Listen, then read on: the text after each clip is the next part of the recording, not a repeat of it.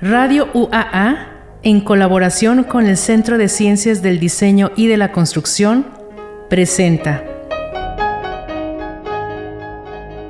Proyectos. Diseño y construcción para la innovación. Conducido por Alejandra Torres y Gabriela Reyes.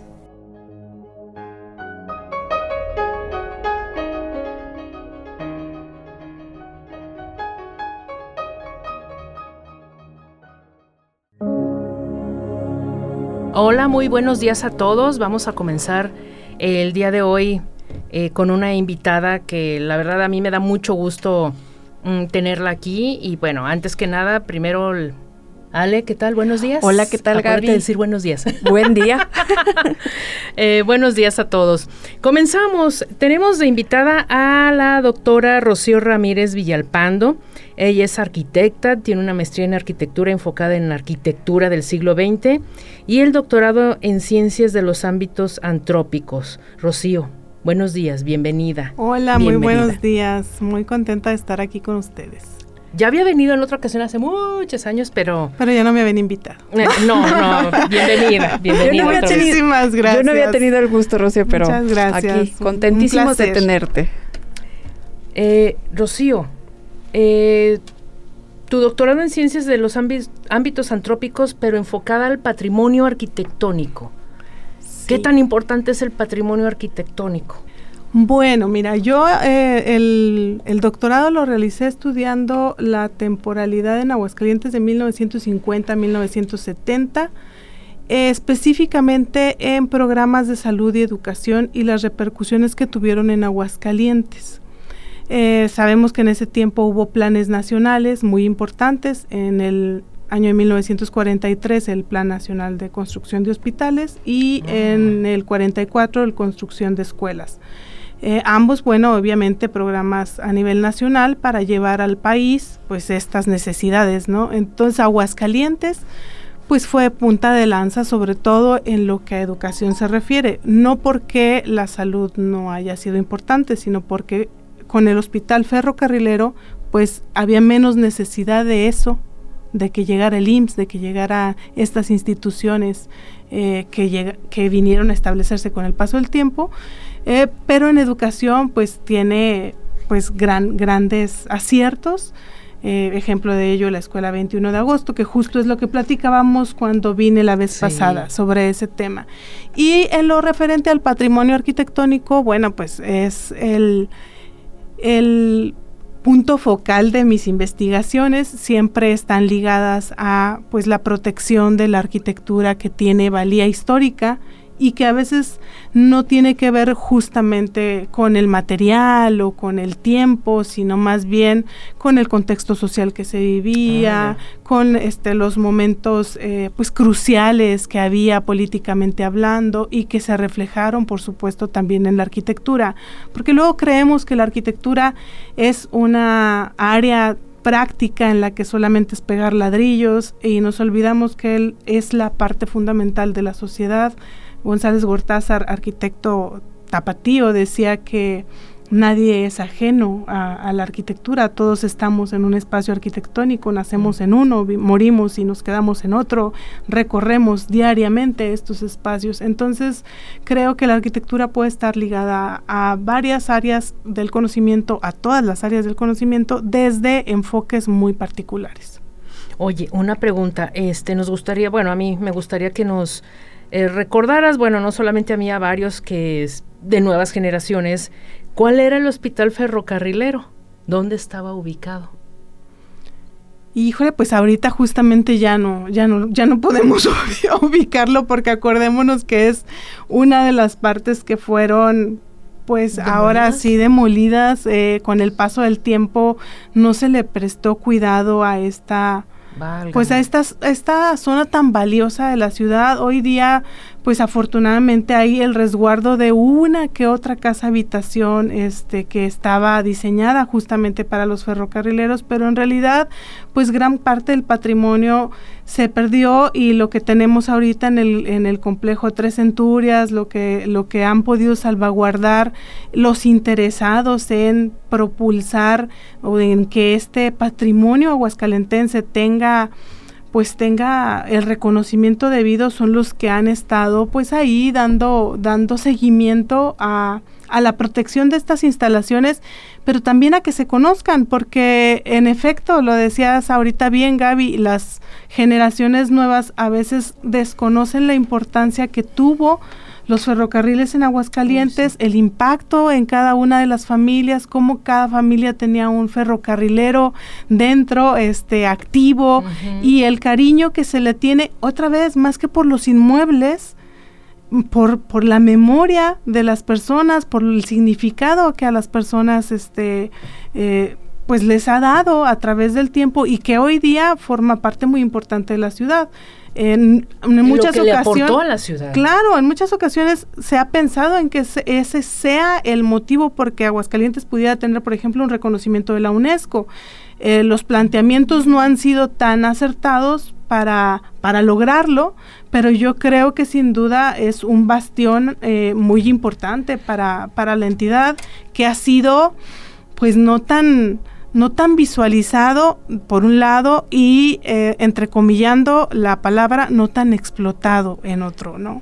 De hecho, Rocio, este, yo recuerdo ahorita que estás hablando de las familias, el ferrocarril, está eh, complejo de casas habitacionales cerca de ahí, bueno, la estación, sí, sí. la estación, ¿no? Que también tienen una construcción diferente a lo que estábamos acostumbrados o a lo que estamos acostumbrados, que todavía hay familias, pues que eh, viven ahí, ¿no?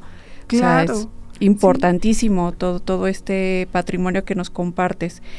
Y bueno, no sé si nos puedes comentar un poquito más acerca de esta investigación. Nosotros que, bueno, te escuchamos en la anterior este, eh, visita aquí a, los estudios, pero que nos cuentes un poquito más, o sea, hacia dónde derivó o hacia dónde te llevó todo eso. Bueno, es que creo que justo entender que el devenir político y social de nuestro país ha eh, ido complejizando por un lado y por otro lado beneficiando a la sociedad, eh, nos permite entender cómo la arquitectura se entrelaza con, estas temáticas. Entonces, eh, el dotar de edificios educativos, por ejemplo, a la sociedad eh, aguascalentense en este caso, o zacatecana o, jalisciense, pues fue un, un plan que derivó en que se tuviera no solamente la incursión de quienes el gobierno federal eh, proponía como los encargados de las obras, que en este caso, por ejemplo, podemos nombrar a Ramírez Vázquez, el arquitecto, sino que hubo arquitectos de cada región que también se encargaron de estas edificaciones y creo que es parte de la riqueza de la investigación. O sea, saber que, por ejemplo, en Aguascalientes el arquitecto Roberto Álvarez Espinosa fue zacatecano, fue quien estaba a cargo de las obras y que con estos modelos, eh, sí tipo CAPSE, pero también eh, con estas adaptaciones a las necesidades locales, el entendimiento de la función didáctica, el saber dónde tenía que haber ventanas para que los niños pudieran estar cómodos, pero en dónde no para que no se distrajeran, cómo tenían que estar mm. colocados los pizarrones, cómo tenía que haber un área de intendencia dentro del aula o para la colocación de las mochilas. Creo que esas son riquezas que nos parecen simples, pero que las, nos parecen simples porque las resolvemos, pero cuando no las tenemos, vemos que hasta un banquito es necesario. Entonces, la construcción arquitectónica tiene que ser pensada como si estuvieras utilizando el sitio y para quién va a ser este pues el, el, espacio que esté eh, eh, ocupando durante muchas horas. Nosotros lo vemos aquí, somos docentes las tres, eh, los que nos escuchan seguramente tienen también un acercamiento ligado a las aulas y no en todos los casos son cómodas y no en todos los casos funcionan y a veces estamos en el aula y la padecemos. Entonces creo que... nos deberíamos de dar eh, o deberíamos dar una vueltecita al pasado, una, una vista hacia lo que ya se hizo, porque a veces es mejor que lo que estamos haciendo. Pues nos gustaría que en el siguiente bloque nos platicaras un poquito de esa, regresar al pasado para ver qué es lo que sí funcionó y podríamos aplicar todavía, todavía, por supuesto. ¿Te parece bien? Muy bien, aquí estamos en eso. Pues bueno, regresamos en un momento. En un momento continuamos con proyectos.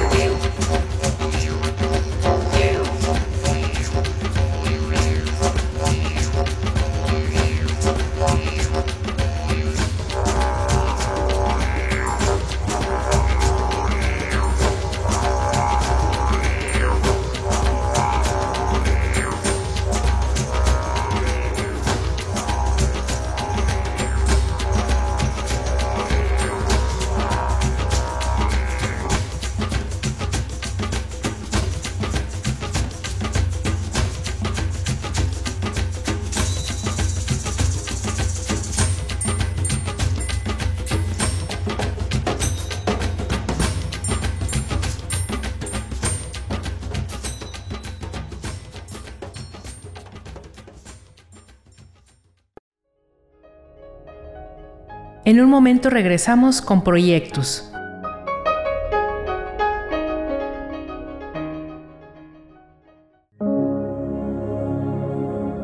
Buen día, regresamos de nueva cuenta aquí, Ale. Buenos días. Buen día, buen día. Eh, con la doctora Rocío Ramírez Villalpando, nos estabas platicando, Rocío, hace un momento, de cuán importante. De, lo importante que es regresar o darse la vuelta, como decías tú, hasta lo señaló con el dedo, darse la vuelta al pasado para ver qué es lo que todavía se puede implementar y que de alguna manera me recuerda por lo que mencionabas de tu línea de investigación del Hospital Ferrocarrilero y de la Escuela 21 de Agosto, que yo siempre la he llamado la escuela de casi mi cumpleaños, porque yo soy del 20. Pero vamos, todo esto que tú mencionabas de cómo, dónde ubicar las ventanas para que no se distrajeran los estudiantes, eh, este, cómo tener esto que mencionabas también de un área de aseo dentro del salón. Sí recuerdo que había como una especie de eh, cuartito. Sí, cuartito donde se guardaban las cubetas, los trapeadores, las escobas y demás para hacer el aseo propio del salón. Claro, sí, es que, eh, bueno, es lo interesante de hacer investigaciones que, pues, nos llevan a retomar un poco de la historia y nos llevan a retomar un poco de las vivencias que ya no son nuestras, pero que tampoco están ah. tan alejadas de nosotros y que podemos, eh, pues ahora sí que reconstruirlas. Ahora, bueno, este asunto de la investigación es eh, tan generoso eh, que nos brinda diferentes ángulos, ¿no? Pues está este lado de la salud. Yo no soy la experta en los ferrocarriles, hay quien sí está enfocado en solo ese tema. Está esto de la, educación. Eh, evidentemente habrá quien esté analizando las escuelas de una forma muy, muy, muy puntual, este, muy profunda.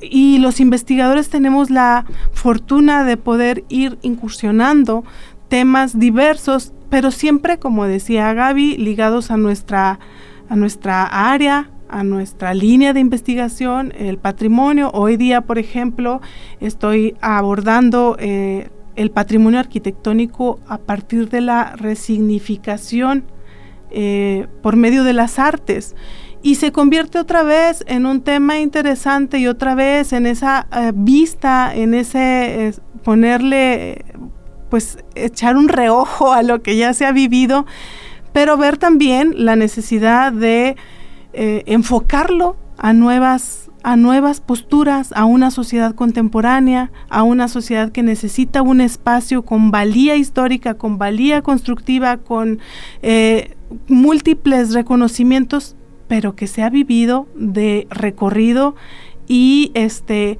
reinterpretado de una forma que les permita hacerlo y sentirlo propio. Porque luego con el patrimonio sucede que pues está tan alejado a nosotros que ya no nos interesa. Que ya, ah, pues es que eso ya pasó.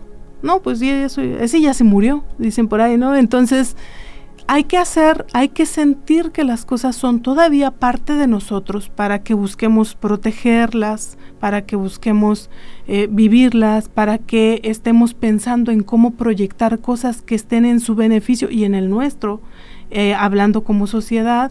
Y por ejemplo, esta incursión eh, al patrimonio desde el arte, bueno, vemos los edificios, los ex conventos convertidos en museos y cómo eso no solamente resignifica el inmueble, sino que le da una reapropiación a la sociedad.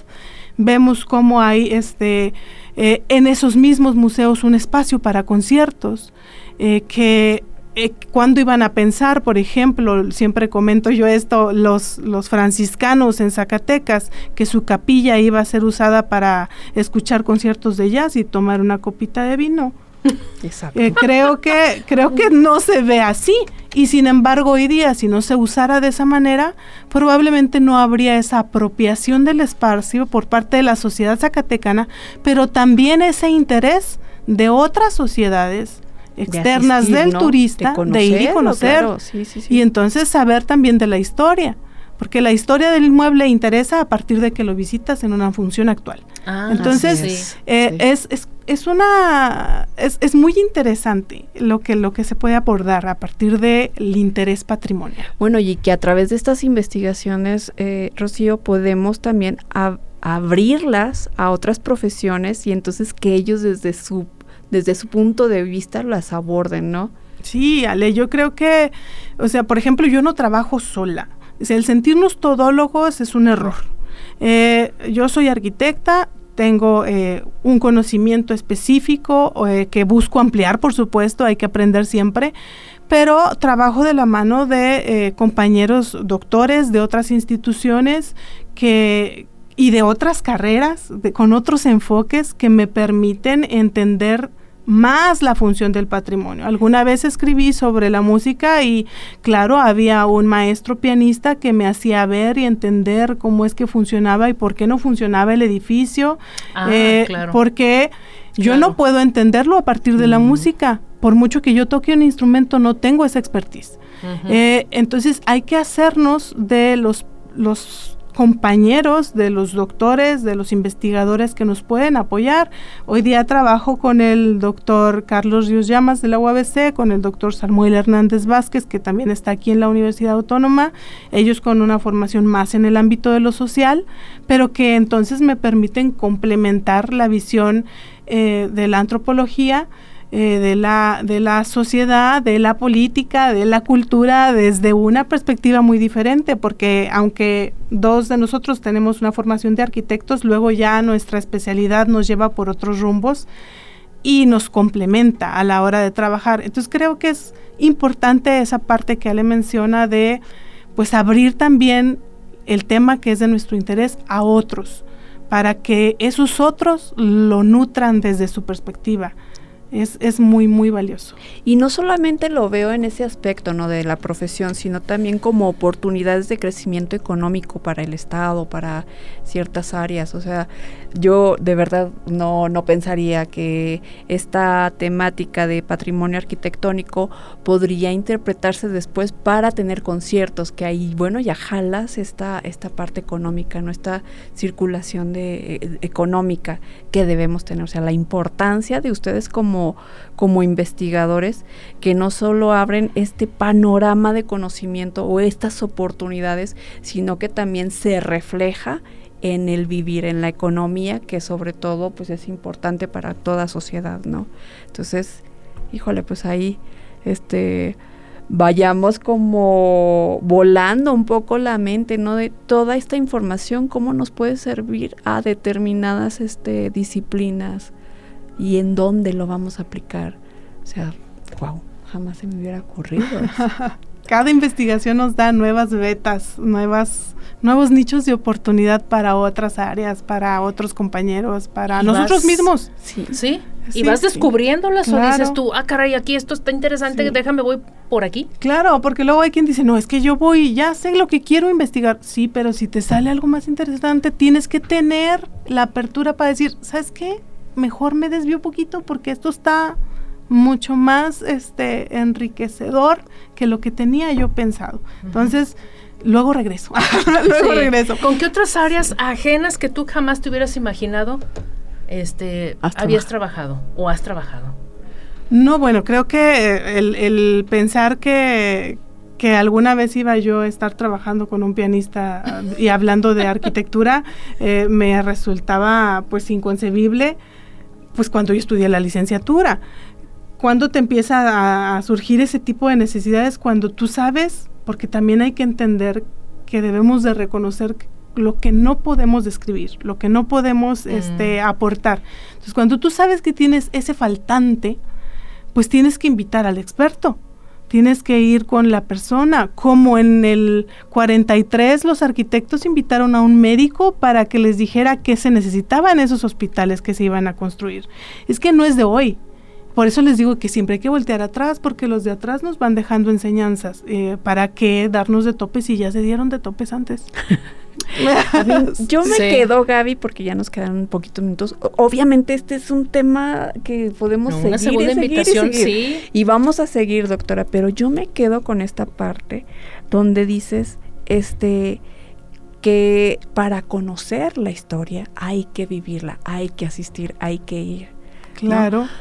¿Cómo podemos, o sea, rapidísimo así, dónde podemos encontrar estas investigaciones de ustedes, este, nuestros investigadores o, hay una hay ponencias donde podemos este asistir o donde también te pueden encontrar este a quien le interese. Hoy tenemos este la maravillosa herramienta de San Google, ¿verdad? Entonces con nuestros nombres pues aparece ahí las ligas a diversas plataformas en las que pueden pues localizarnos. Ya nos está avisando que ya se está ¿A ti dónde te pueden localizar? Yo tengo ahí en, el Google Scholar, en ResearchGate, eh, mis investigaciones, pero bueno, pues también estoy aquí en, en el edificio 108, en el Centro de Ciencias del Diseño y la Construcción, a la orden, ¿En siempre en el cubículo 30. ¿Tu correo o algo que claro, mi correo, si pues, le interesa? Rocío.ramírez, rocío con C, rocío.ramírez arroba edu.uaa.mx. Estoy a la orden para para cualquier pregunta o para que también si hay por ahí alguien que quiere colaborar y nutrir las investigaciones, pues qué maravilla. Sí. Otro pianista. O dos. O, otro, sí, sí, sí, sí, sí. pues hay, hay Toda la orquesta, ¿por qué no? Sí. Por Dios, Gaby, hay tantos eh, nichos de oportunidad que podemos... Pues los dejamos con esto, con esta saborcito que queremos degustar más adelante. Este, los dejamos Mil pues gracias. gracias. Un muchas gracias por tenerte, doctora. Este, gracias. Gaby. Gracias a ti también, Ale. Nos Un gusto estar con ustedes. Nos vemos muy pronto. Pasen bonita, bonito día, tarde. Nos vemos pronto. Hasta luego. Hasta luego, bye.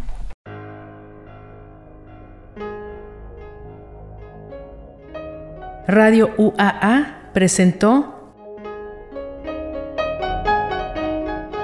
Proyectos un espacio del Centro de Ciencias del Diseño y de la Construcción. Nos escuchamos en el siguiente programa.